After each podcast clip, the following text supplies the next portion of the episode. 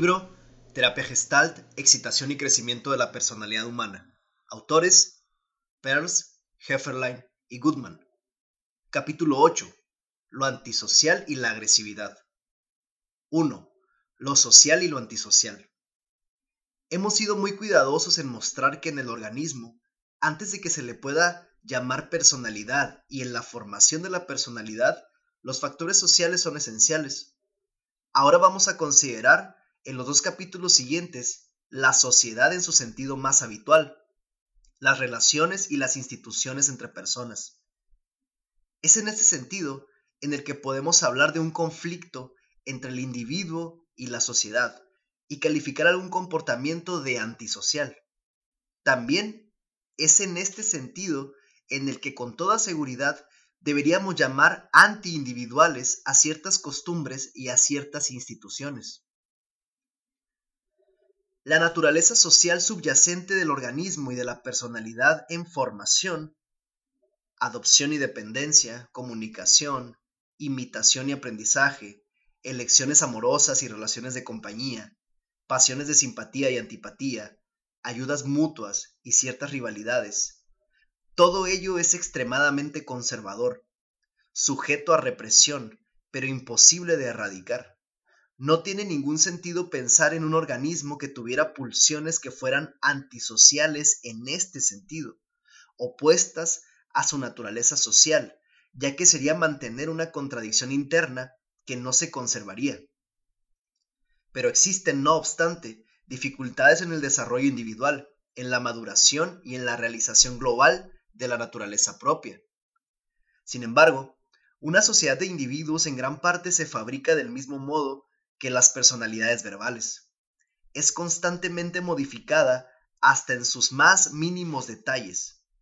Es cierto que llevar a cabo cambios sociales, crear instituciones, probablemente forma parte de la naturaleza social conservadora subyacente, reprimida en cualquier sociedad que se elija considerar. En este sentido, un comportamiento individual va a ser caracterizado de antisocial si tiende a destruir algo referente a las costumbres, a las instituciones o a la personalidad habitual en una época o en un lugar dados. En terapia, debemos hacer la hipótesis de que un comportamiento delincuente que está en contradicción con la naturaleza social de la persona es modificable y que los aspectos delincuentes de este comportamiento van a desaparecer cuando la integración sea posible.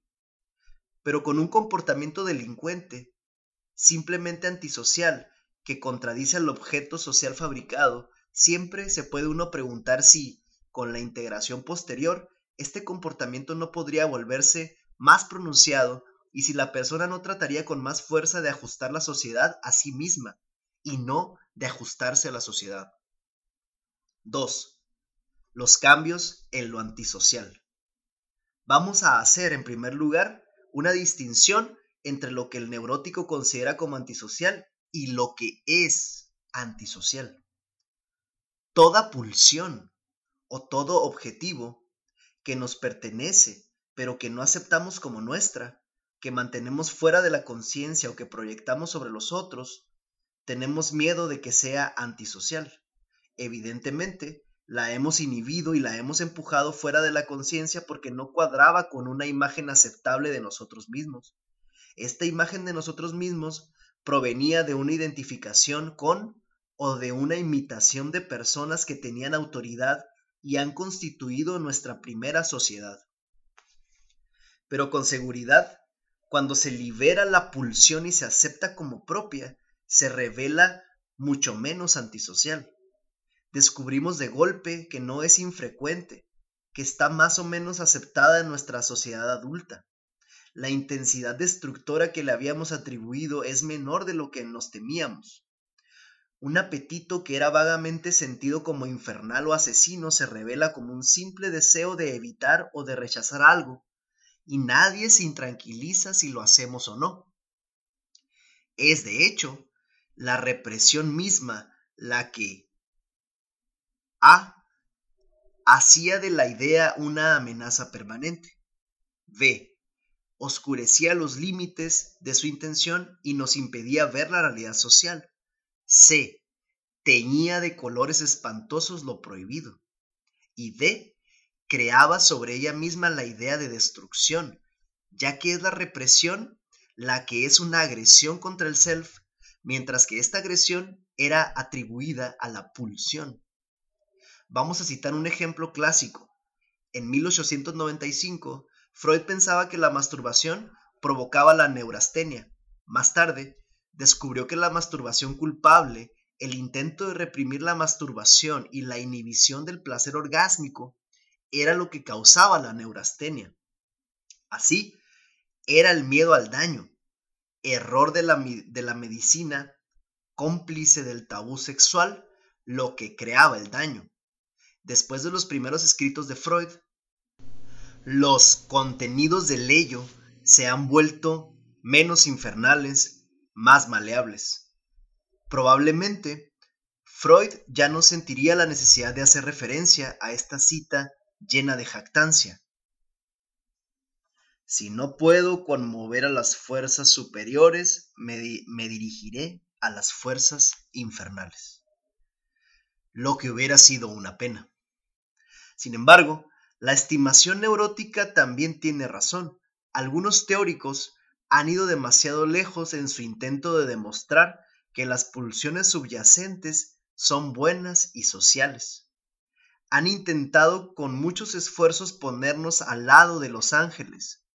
Lo que ha sucedido, de hecho, es que durante estos últimos 50 años ha habido una extraordinaria revolución en las costumbres sociales y en la escala de valores, de tal manera que ya no son las mismas cosas las que hoy en día se consideran como malas. Esto no quiere decir que un comportamiento dado sea ahora aceptable porque se le juzgue bueno, social o inofensivo, sino porque se, se le considera bueno, etc., debido al hecho de que ahora es aceptado como parte integrante de la imagen de la humanidad. El hombre no se esfuerza en ser bueno. Lo bueno es que es humano esforzarse por. Dicho de otra manera, algunos contenidos del ello parecían infernales no solamente debido a que la represión los había transformado según las cuatro modalidades que hemos descrito más arriba, sino también, inciso E, porque contenían un germen verdaderamente destructor de las normas sociales de entonces. Eran una tentación real o un vicio real, y esto era una presión social real, transmitida a través del intermediario de las autoridades precoces, lo que llevaba a la represión neurótica. Sin embargo, cuando la tentación reprimida ha sido suficientemente generalizada, cuando se ha vuelto una costumbre y en cierta medida ha sido aceptada, se ha hecho camino abiertamente con una rapidez sorprendente.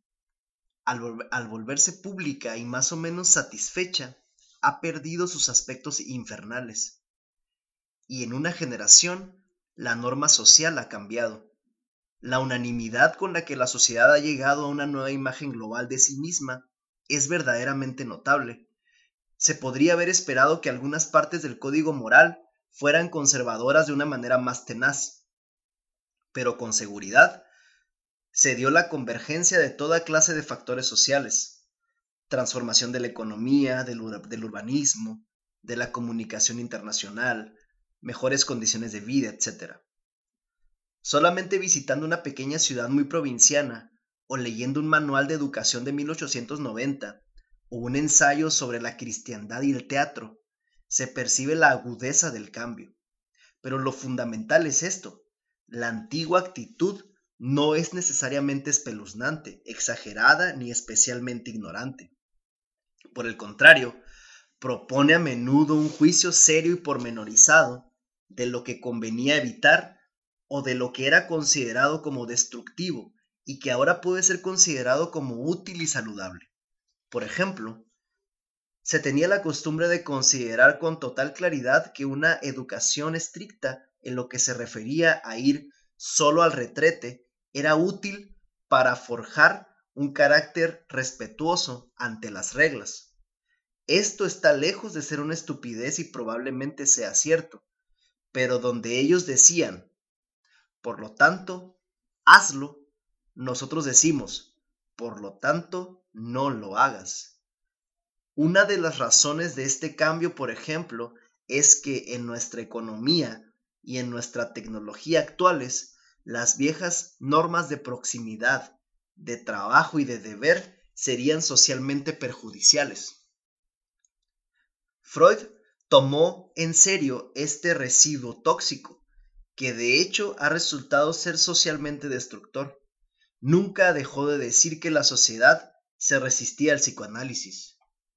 Si nuestros higienistas de lo mental contemporáneo se dieran cuenta de que lo que ellos liberan es invariablemente bueno y no antisocial, y que por lo tanto no necesitan encontrar ninguna resistencia entre los liberales y los tolerantes, sencillamente porque ellos llevan ya muchas batallas ganadas con creces y están comprometidos, no hay que ponerlo en duda, también en una gran limpieza. Pero la psicoterapia agresiva supone inevitablemente un riesgo social. Esto debería ser evidente para que las presiones sociales no deformen la autorregulación organísmica que es buena y no antisocial, cuando se la comprende correctamente y se formula con palabras aceptables. La sociedad prohíbe lo que destruye la sociedad. No hay en esto un error semántico, sino un auténtico conflicto. 3. Desigualdad del progreso y reacción social. Vamos a considerar dos cambios recientes bastante espectaculares en las costumbres y en los que el psicoanálisis ha jugado un papel preponderante. La actitud positiva hacia el placer sexual y la actitud permisiva adoptada en la educación infantil. Estos cambios se han extendido tanto que deberían ser acumulativos, es decir, debería haber suficiente satisfacción real y autorregulación en algunos ámbitos, como para que disminuyera el descontento público y las proyecciones de los cocos. Con lo que los tabúes podrían estar aún menos impuestos y podría haber aún más satisfacción, autorregulación, etc. Especialmente en el caso de los niños, el permiso para chuparse el dedo, los modelos que dan más espacio a la autorregulación en el comer, el permiso para masturbarse, una cierta distensión en el aprendizaje de la limpieza, el reconocimiento de la necesidad de contacto corporal y de ser amamantado con el pecho, el empleo del castigo corporal todo esto debería dar sus frutos en la felicidad de la generación que viene. Pero vamos a examinar este tema con más detalle.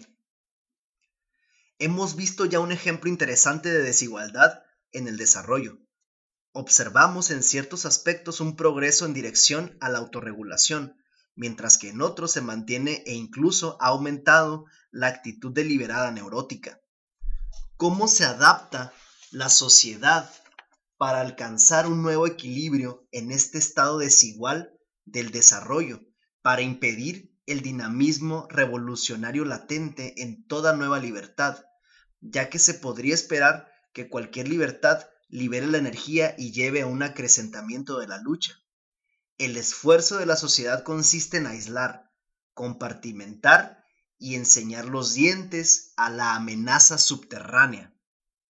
De este modo, el aumento cuantitativo de una sexualidad sin apenas restricciones viene acompañado de una disminución de la excitación y de la profundidad del placer. ¿Qué significa esto?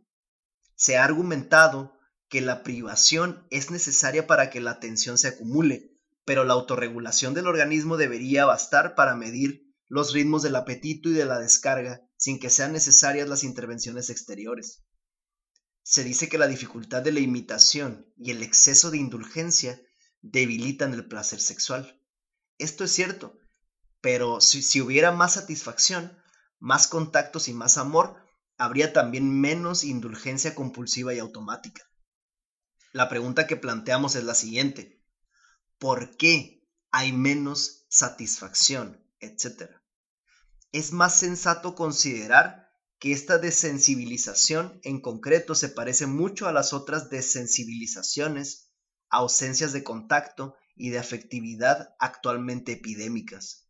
Son el resultado de la ansiedad y los sustos.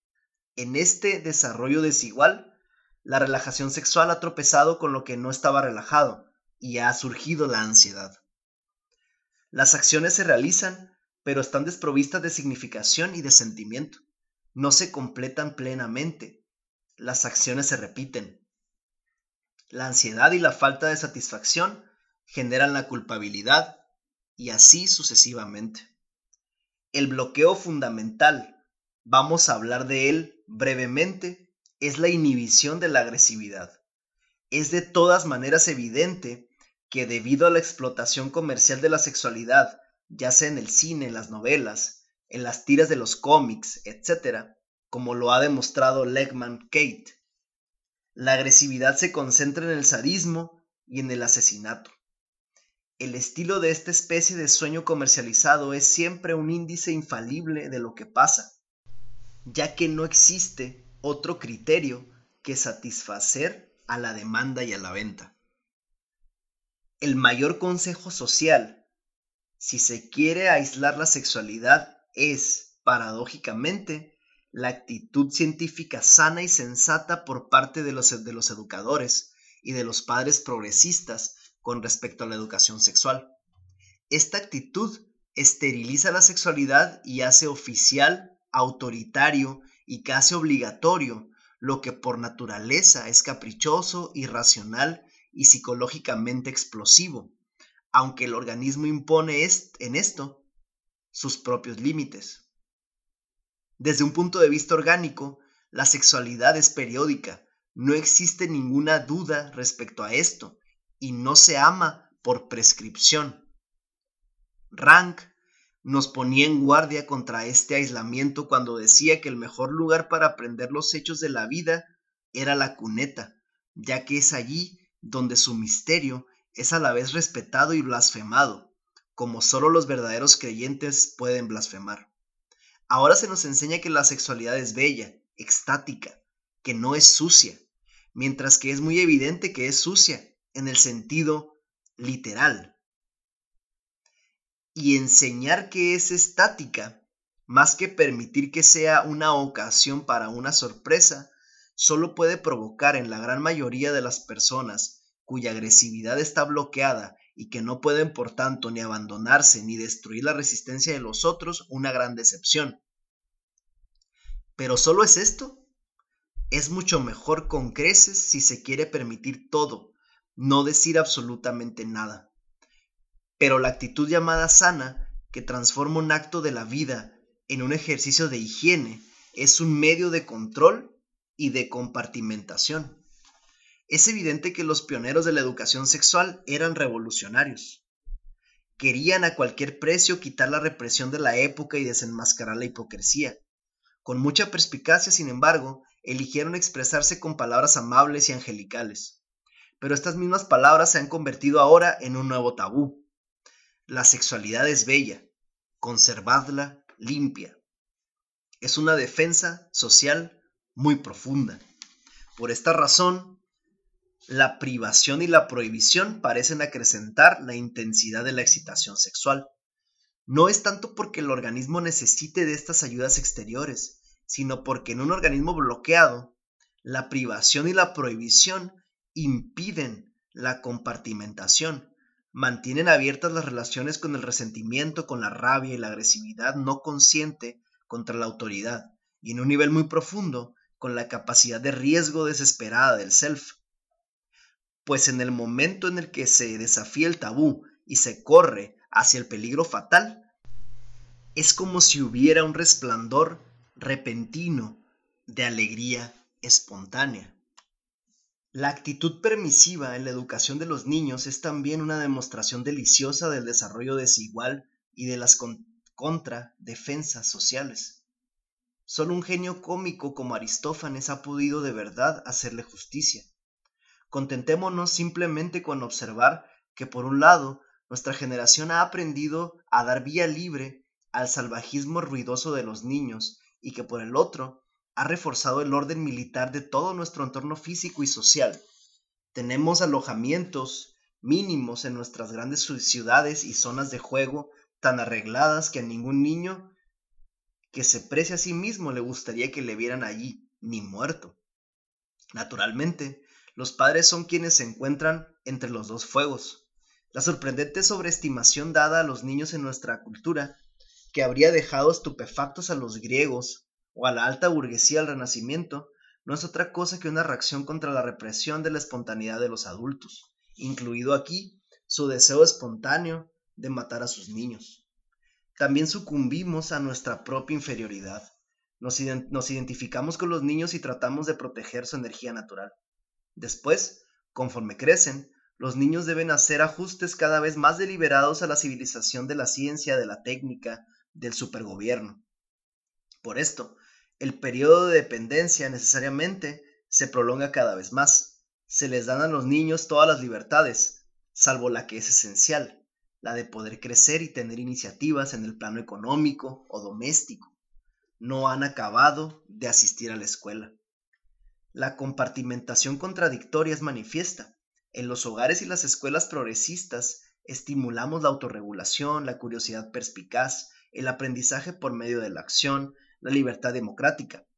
Y todo esto es minuciosamente imposible al vivir en la ciudad, al construir la propia vida, al formar una familia, al recorrer el país. Durante el tiempo en que este ajuste bastante largo se hace, no hay ninguna, ninguna frustración fuerte susceptible de suscitar un sentimiento de rebelión profundamente anclado, sino solamente una presión incesante y modelizante que forma ciudadanos con buena salud, que pronto tienen depresiones nerviosas y se quejan de que la vida les ha pasado de largo. Hay otro resultado posible, como vamos a ver, hacer una buena guerra, bien llevada, bien organizada e infinitamente destructiva. La propia historia del psicoanálisis es un estudio de cómo se esconden los dientes por medio de la respetabilidad. Es una perfecta ilustración de la ley de Max Weber de la burocratización de lo profético. Pero esta ley no es inevitable. Es la consecuencia del desarrollo desigual y de la ansiedad resultante, de la necesidad de la totalidad de ajustarse a la nueva fuerza y de ajustar a la nueva fuerza a la totalidad. ¿Qué debe hacer la psicoterapia para impedir esta responsabilidad burocratizante? Simplemente continuar hasta la resistencia siguiente. 4. Lo antisocial es actualmente lo agresivo. Las características más sobresalientes y pasionales de nuestra época son la violencia y la docilidad. Hay enemigos públicos y guerras públicas, que son increíbles en su alcance, intensidad y en la atmósfera de terror, y al mismo tiempo una paz civil sin precedentes, una supresión casi total de los excesos personales con la correspondiente pérdida neurótica de contacto, la hostilidad vuelta contra el self y los síntomas somáticos de la rabia reprimida, úlceras, caries dentales, etc. En la época de Freud, el ambiente pasional parece haber estado mucho más marcado por la privación y el resentimiento, tanto por lo que se refiere al placer como a la alimentación. Actualmente en América hay un modo, de vida generalmente elevado y la sexualidad está más insatisfecha que frustrada. A un nivel más superficial, la neurosis tiene que ver con el aislamiento y la inferioridad. Pero como en general se sienten, son menos graves. Las costumbres empujan cada vez más a la imitación y a la sociabilidad. Debajo de todo esto se encuentran el odio inhibido y el odio a uno mismo. La neurosis cada vez más profunda, que aparece enmascarada en los sueños así como en los libros de cómics y la política extranjera, es retroflectada y proyectada en agresión. El conjunto de las pulsiones y de las perversiones llamadas agresivas la aniquilación, la destrucción, el asesinato, la combatividad, la iniciativa, la persecución, el sadomasoquismo, la conquista y la dominación, se sienten ahora como lo antisocial por excelencia. Pero se puede oír la objeción farfullante. Todas estas pulsiones y perversiones son efectivamente antisociales, destructoras del orden social. El rechazo social inmediato e incuestionable de las diferentes formas de agresividad puede ser considerado a primera vista como la evidencia de que es en el análisis y en la liberación de la agresividad en donde debemos buscar el siguiente progreso de la sociedad, a la búsqueda de normas más felices. Nota al pie. El cambio producido en lo antisocial desde la época de Freud se traduce también en los cambios del método en psicoterapia, desde el análisis del síntoma hasta el análisis del carácter y más allá. Es en parte una mejora en la técnica, pero es también un encuentro de casos diferentes. Los síntomas eran al principio neurasténicos. Eran, según Freud, hacia 1895, la consecuencia directa de la frustración sexual. Los síntomas de origen psicológicos eran claramente actos sexuales. Los médicos hacen mención de la desaparición de los casos de gran histeria. Ahora parece que este envenenamiento sexual directo es menos frecuente. Por ejemplo, hay obviamente mucha más masturbación sin culpa agobiante. En la neurosis de carácter no se relaciona el bloqueo sexual con la descarga, sino un poco con el acto y en gran parte con el contacto y el sentimiento. La actitud terapéutica también se ha modificado. La vieja ortodoxia era una especie de seducción con desaprobación y el análisis del carácter es combativo. Se cierra la nota. 5. Aniquilación y destrucción. La actitud y los actos calificados de agresivos están compuestos de un conjunto de funciones contacto esencialmente diferentes, están habitualmente relacionadas en la acción de manera dinámica y por eso tienen el mismo nombre vamos a tratar de mostrar que por lo menos la aniquilación, la destrucción, la iniciativa y la rabia son esenciales para el crecimiento en el campo organismo-entorno. Si se les da objetos racionales siempre son sanas y en todos los casos no pueden ser reducidas sin que esto venga acompañado de la pérdida de partes preciosas de la personalidad, sobre todo la confianza en uno mismo, el sentimiento y la creatividad. Vamos a interpretar otras agresiones como el sadomasoquismo, la conquista y la dominación, el suicidio, como derivados neuróticos. La mayoría de las veces, sin embargo, la mezcla total no es analizada con suficiente precisión y es reducida demasiado en bloque. Los factores que no se pueden quitar son entonces reprimidos. Vamos a empezar por hacer una distinción entre la aniquilación y la destrucción. La aniquilación consiste en reducir a la nada, en rechazar el objeto y borrarlo de la existencia. La gestalt se completa sin este objeto. La destrucción, la desestructuración, es la destrucción de una totalidad en fragmentos, con el fin de asimilarlos como partes nuevas en una nueva totalidad. La aniquilación es sobre todo una respuesta defensiva contra el dolor, la invasión corporal o el peligro. En la evitación y la huida, el animal se sale de un campo doloroso. En el asesinato, elimina fríamente del campo el objeto ofensivo. En términos de comportamiento, se cierra la boca apretando los dientes, se vuelve la cabeza, se dan puñetazos o patadas. La respuesta defensiva es fría, ya que no está implicado ningún apetito. La amenaza es exterior. La existencia del objeto es dolorosa, pero por otra parte su no existencia no es un regocijo, no se siente como completando el campo. El placer que aparece a veces es el regreso de la relajación de la contractura, suspiros de alivio, gotas de sudor, etc. Cuando ni la huida ni la desaparición son posibles, el organismo recurre a diferentes modalidades. Suprime su propia conciencia inmediata, retira el contacto, desvía la mirada, aprieta los dientes. Estos mecanismos se vuelven muy importantes cuando las circunstancias necesitan respuestas opuestas ante un mismo objeto, en realidad, ante las diferentes propiedades de una sola cosa. Especialmente cuando la necesidad o el deseo hacen necesaria la presencia de un objeto que es también doloroso y peligroso.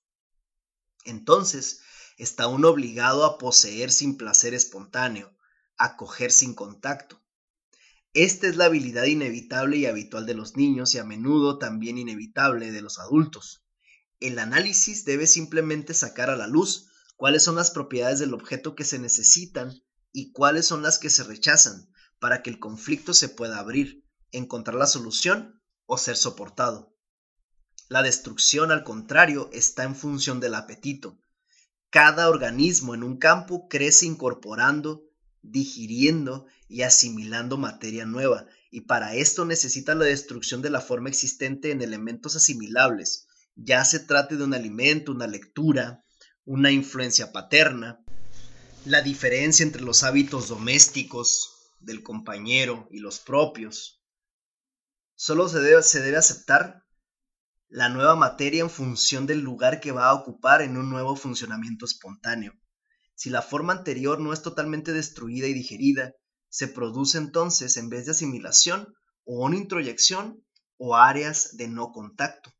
El introyecto puede tener dos destinos, o bien es un material doloroso y extraño en el cuerpo y entonces se vomita, una especie de aniquilación, o bien el self se identifica parcialmente con el introyecto, reprime el dolor y trata de aniquilar una parte del self. Pero ya que el rechazo no puede desaparecer, se produce entonces un cierre permanente, una decisión neurótica. El apetito destructor es caliente y placentero. Se acerca, acecha para agarrar enseñando los dientes y saliva al masticar. Una actitud así, sobre todo si hay que matar en el sentido literal o figurado, con toda seguridad es juzgada como despiadada. Si se niega a cometer esta destrucción, el self puede introyectar o inhibir totalmente el apetito, renunciar a determinadas áreas de experiencia.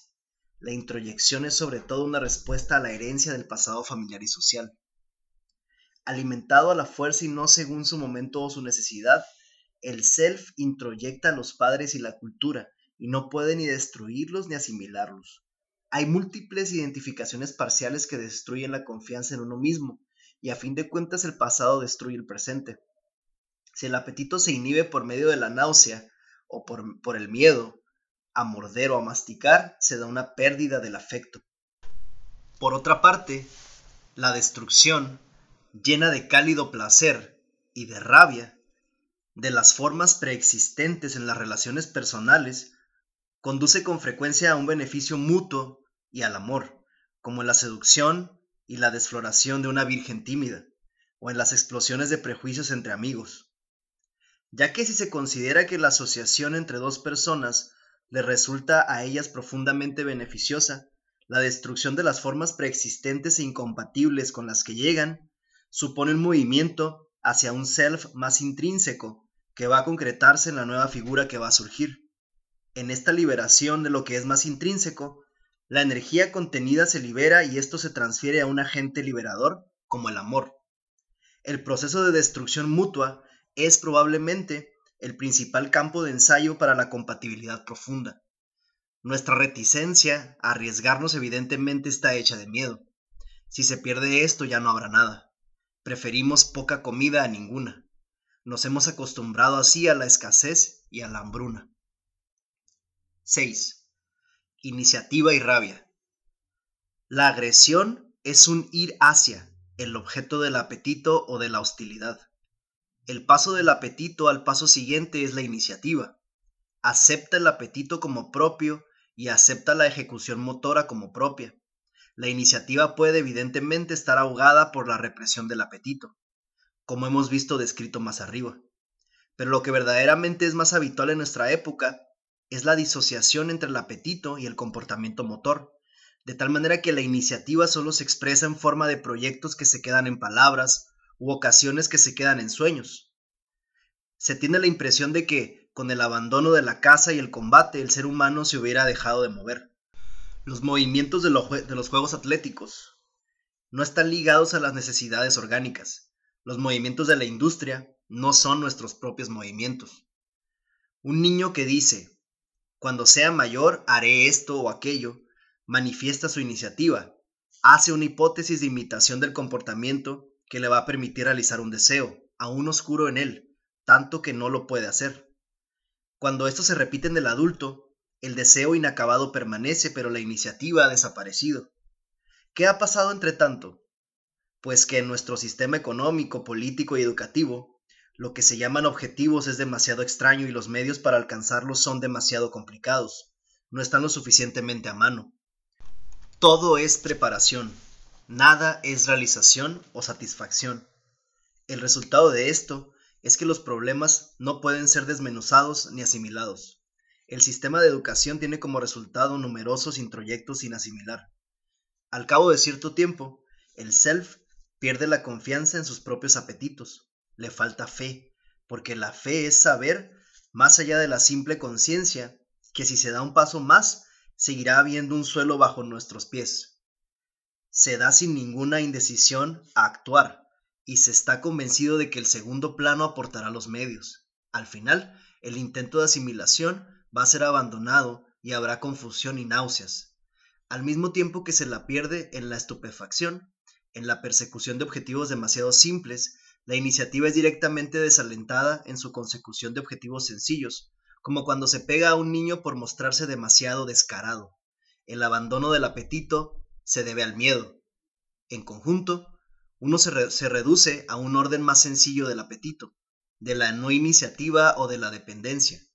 Ser saciado y cuidado, sin tratar de comprender el cómo, con un sentimiento permanente de inseguridad e inferioridad.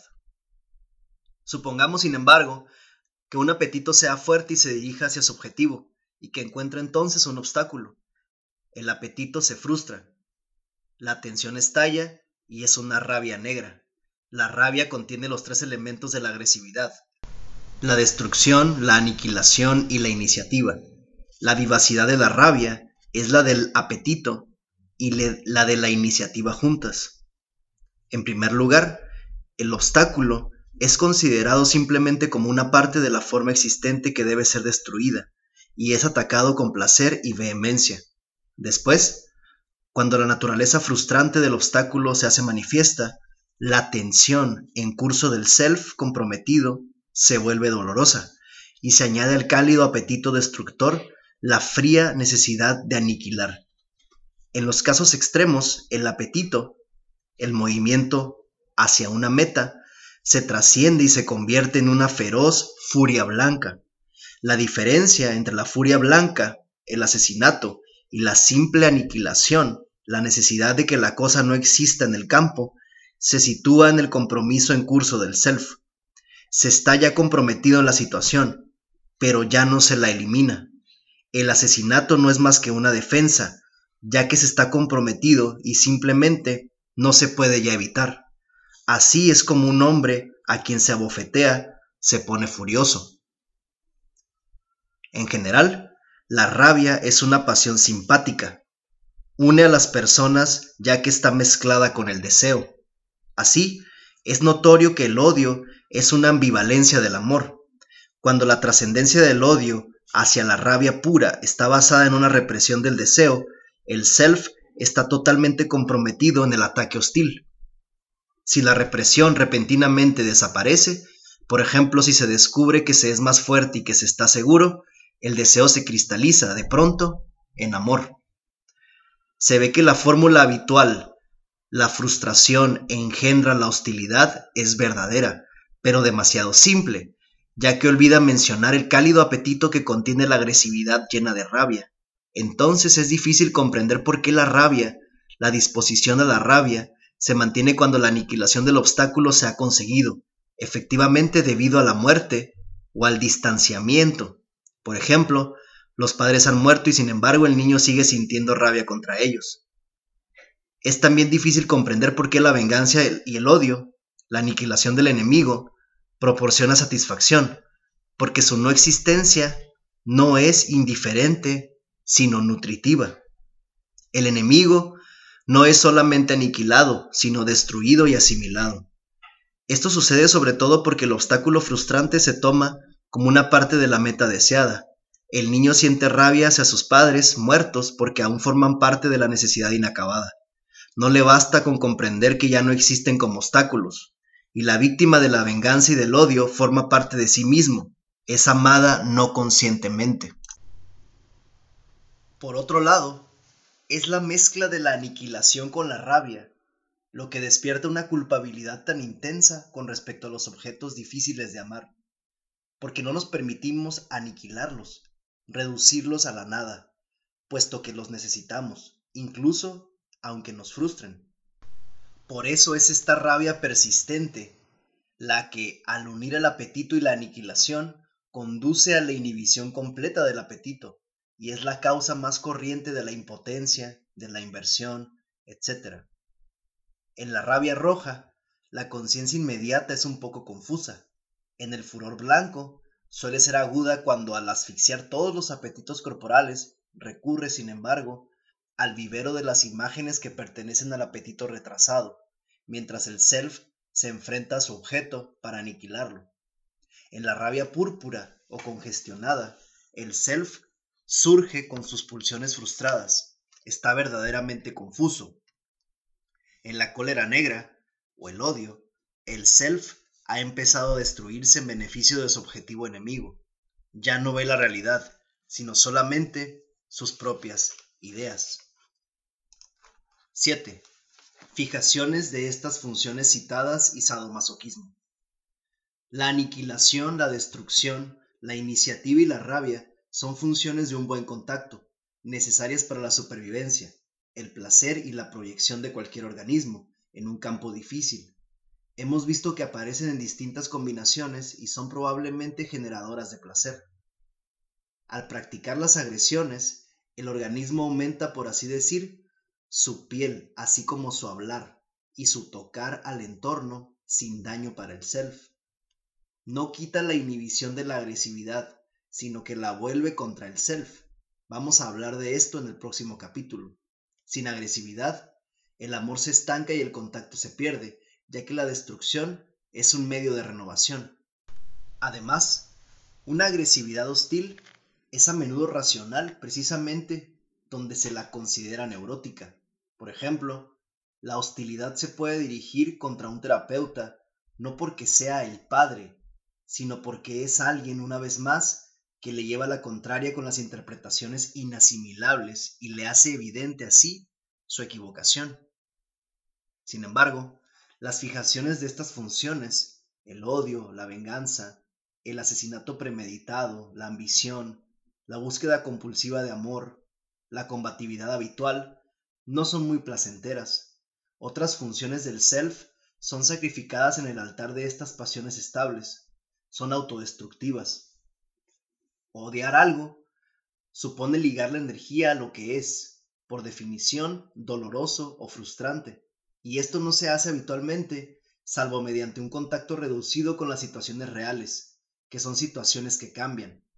Se aferra uno a lo que odia y lo mantiene uno muy cerca.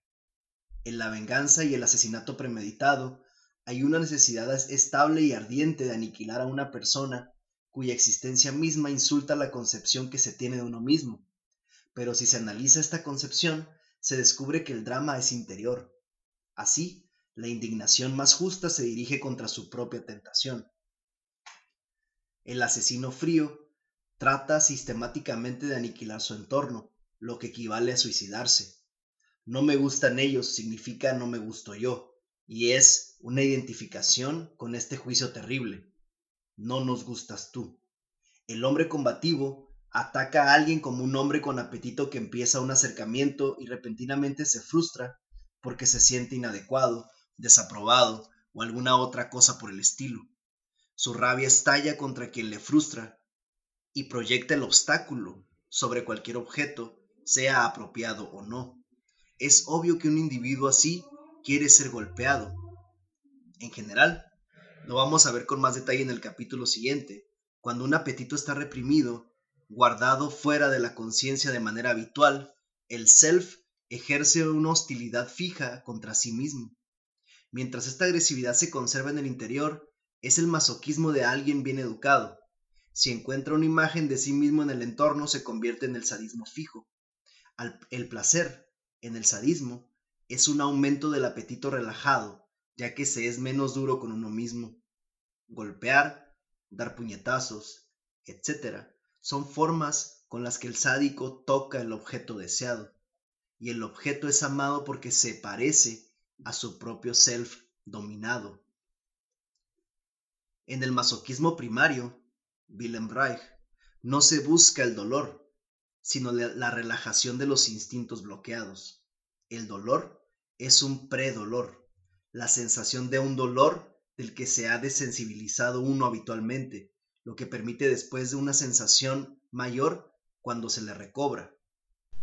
Y cuanto más aumenta la excitación instintual, sin que se produzca un aumento paralelo en la conciencia que se ocupe de su propia excitación y también de su propio carácter deliberado en esta limitación, más ganas tiene el masoquista. Parecería, dicho sea de paso, que esta situación puede ser inducida experimentalmente mediante una terapia fisiológica como la de Reich. En el masoquismo, el apetito se vuelve más importante, la tensión aumenta y la limitación se refuerza proporcionalmente. Las ganas de relajación se interpretan de manera neurótica como el deseo de hacérselo a alguien, de ser forzado, golpeado, pinchado y de liberar las pasiones internas.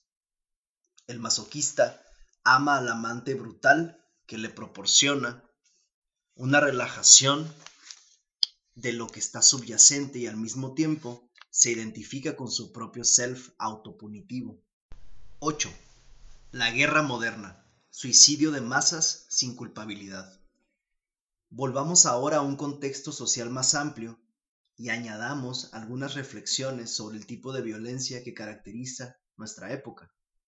Actualmente en América tenemos una combinación de riqueza generalizada y de paz civil sin precedentes. Desde un punto de vista económico y sociológico, cada uno de estos factores se benefician entre sí. Cuanto más orden civil, más productividad y cuanta más riqueza, menos interés hay en destruir el orden civil. Por orden civil entendemos no la ausencia de crímenes violentos, sino una seguridad que abarca tanto a las ciudades como al campo. En comparación con otras épocas u otros sitios del mundo, se viaja sin peligro por todas partes, tanto de día como de noche. Casi no hay peleas, ni tumultos, ni bandas armadas. No hay locos en la calle, no hay epidemias. La enfermedad se aísla rápidamente en los hospitales. No nos enseñan la muerte y el nacimiento raramente. Comemos carne, pero ningún ciudadano ha visto nunca matar a un animal. Nunca había existido antes un estado así de no violencia, de seguridad y de esterilidad. Con respecto a nuestra riqueza, baste con subrayar que alguno de los temas económicos en debate no atañe a nuestra subsistencia. Los sindicatos no reclaman pan, sino mejores salarios. Los capitalistas reclaman menos controles y mejores condiciones para reinvertir. Si nos enteramos de un caso concreto de hambre, es un escándalo en la prensa. Se dedica menos del 10% de nuestra economía a los medios elementales de subsistencia. Nunca en la historia ha habido tanta comodidad, lujo y diversiones. Desde un punto de vista psicológico, el cuadro es más dudoso. Hay pocas frustraciones con respecto a la supervivencia física, pero poca satisfacción. Por el contrario, hay signos de ansiedad aguda. La desorientación y la inseguridad generales de los individuos, aislados en una sociedad demasiado grande, destruyen la confianza en uno mismo y la iniciativa, sin las cuales no puede existir un placer activo. Los deportes y las distracciones son pasivos y simbólicos. La gente no crea nada y no hace nada por sí misma, salvo en forma simbólica. La actividad sexual es muy grande y la desensibilización extrema. Se pensaba que la ciencia, la tecnología y las nuevas costumbres iban a llevarnos a una era de felicidad. Esta esperanza ha sido una decepción. Por todas partes la gente está decepcionada. Incluso, aunque solo se consideraran las cosas superficialmente, hay también buenas razones para demoler todo, para destruir no tal, no tal o cual parte del sistema, por ejemplo, la clase dirigente, sino todo el sistema en bloque, ya que no contiene ninguna esperanza para el día de mañana y se ha revelado inasimilable en su forma de existir. Este sentimiento además es consciente, con diferentes grados de claridad según las personas. Pero si se miran las cosas con mayor profundidad, en los términos que hemos desarrollado, nos daremos cuenta de que estas condiciones son casi específicas de la excitación del masoquismo primario. Hay una estimulación permanente y una relajación de la tensión que solo es parcial. Hay también una intensificación insoportable de las tensiones no conscientes.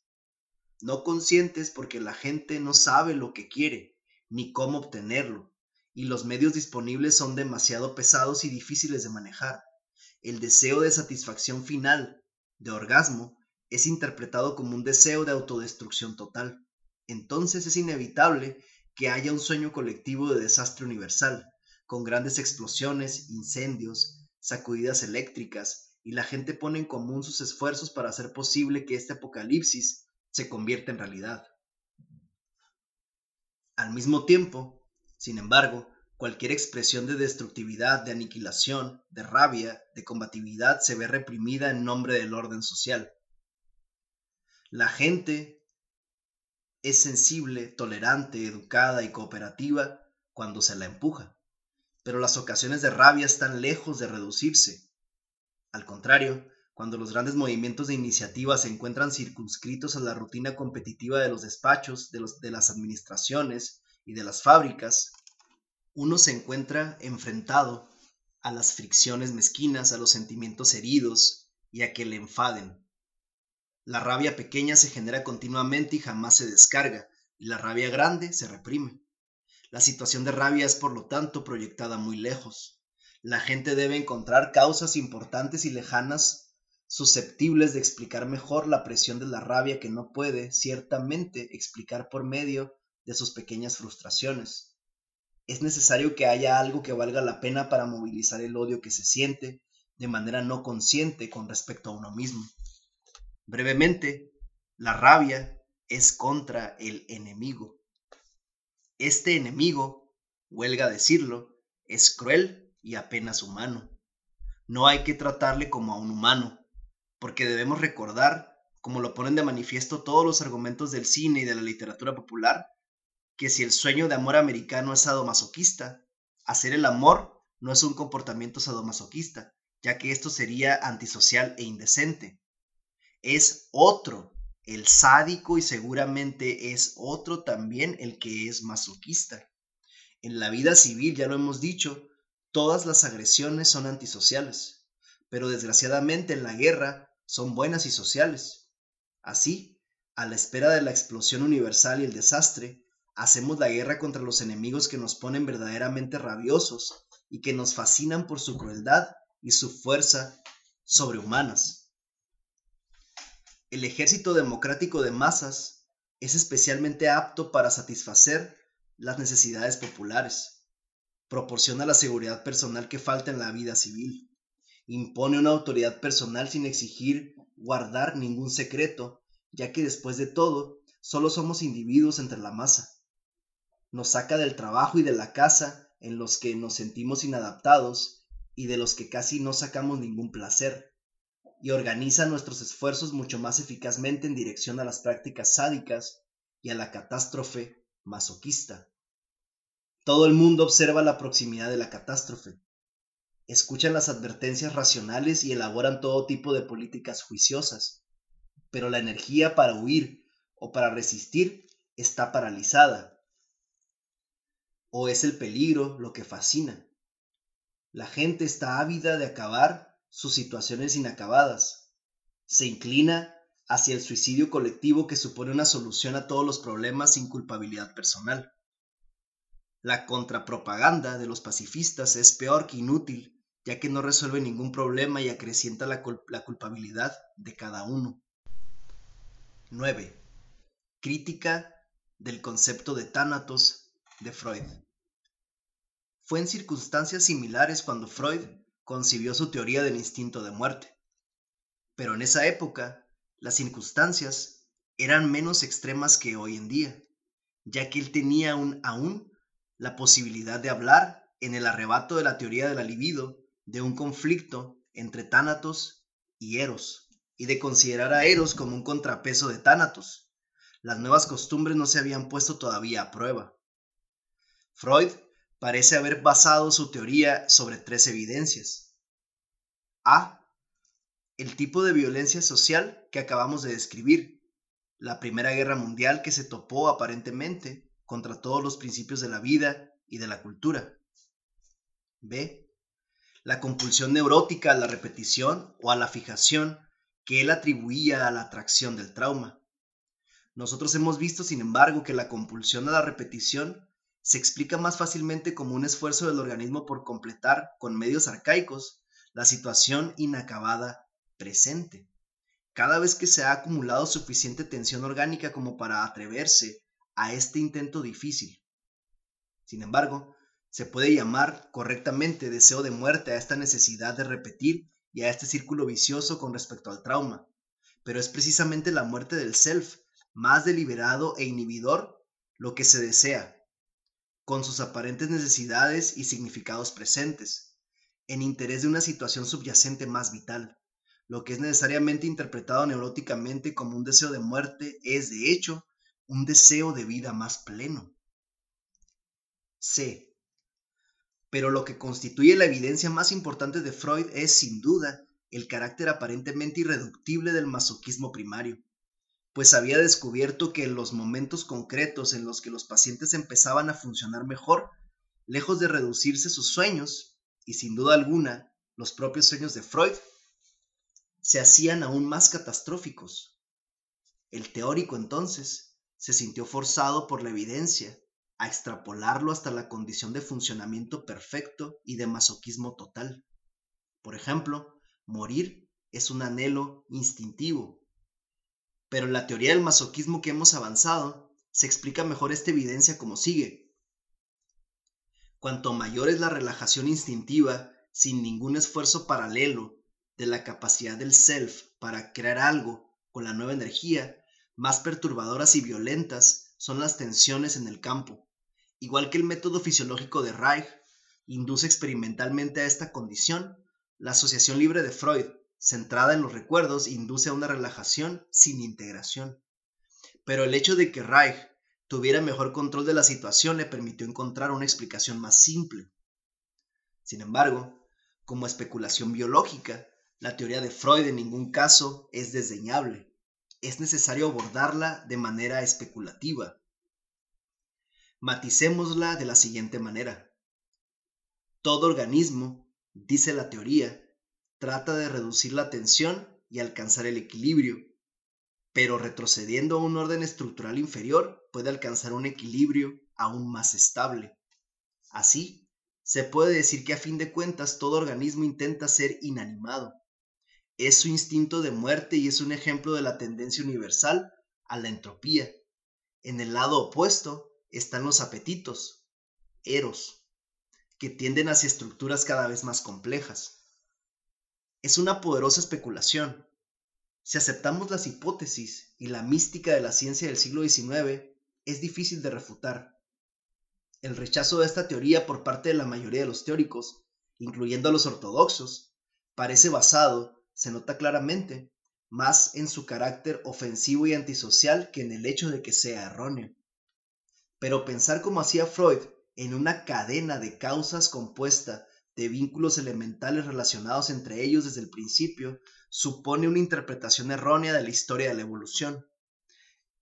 Es hacer real y concreto lo que solo es una abstracción, es decir, una determinada sucesión de evidencias, por ejemplo, los fósiles en las capas geológicas, por las que aprendemos la historia. Habla como si las complejidades sucesivas hubieran sido añadidas entre sí por una única fuerza operante, la vida, que podría aislarse de sus situaciones concretas, como si a un protozoo se le hubiera añadido el alma de un metazoo, etc. O por el contrario, como si en el interior de un vertebrado estuviera introyectado un anélido, etc. De tal manera que al dormir como un vertebrado, el animal se hubiera puesto a dormir inmediatamente como un anélido, después como un platelminto, para convertirse al final en inanimado. De hecho, cada una de estas etapas sucesivas forma una nueva totalidad, opera como un todo, con su propio modo de vida.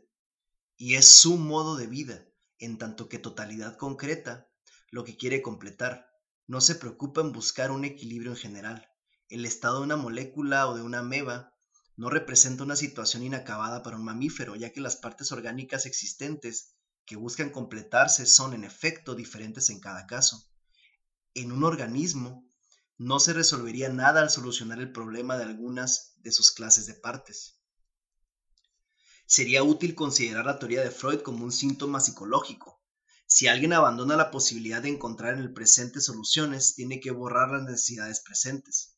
En consecuencia, lleva a primer plano otras necesidades de un orden estructural inferior, y le da entonces a este orden estructural inferior una clase de existencia por el acto de resignación presente. Parece que Freud comprendiera mal la naturaleza de la causa. Una causa no es algo que existe en sí, sino que es un principio de explicación de un problema presente. Por lo tanto, una cadena de causas que avanza en una u otra dirección hacia una meta teleológica final o hacia un origen genético primitivo, cuanto más larga sea, menos sentido tendrá, porque si buscamos una causa es para orientarnos en un problema individual específico con el objetivo de cambiar la situación o de aceptarla. Una buena causa resuelve el problema de una orientación concreta. Después deja de preocuparnos. Organizamos las causas en una cadena como en un libro de texto, no cuando nos enfrentamos a la materia concreta, sino cuando la enseñamos. Finalmente, la teoría de Freud aísla sistemáticamente al organismo de la continuidad del campo organismo-entorno y aísla también un tiempo abstracto como el otro factor. Pero este campo existe. Su presencia, su continuidad y su duración, el acontecimiento continuo de novedades, son esenciales para su definición y para la definición del organismo. Es formando parte de este campo siempre nuevo como se debe pensar en el crecimiento de un organismo y en el cambio para su especie. El paso del tiempo, el cambio a lo largo del tiempo, no es algo que se añada al animal primitivo, que tiene un principio interno de crecimiento aislado de la temporalidad del campo y que en cierta medida se ajusta a las situaciones siempre nuevas. Pero es el ajuste a las situaciones siempre nuevas, situaciones que modifican a la vez el organismo y el entorno, lo que constituye el crecimiento y la especie de temporalidad que posee el organismo. Cualquier sujeto científico tiene su propia categoría de tiempo, para la historia, la novedad y la irreversibilidad son esenciales. Un animal que trata de completar su vida busca necesariamente el crecimiento. El animal acaba fracasando y muriendo no porque esté buscando un orden estructural inferior, sino porque el campo como totalidad no puede ya organizarse con esta parte bajo esta forma concreta. Somos destruidos del mismo modo que para crecer nos destruimos. Las pulsiones agresivas no son esencialmente distintas de las pulsiones eróticas.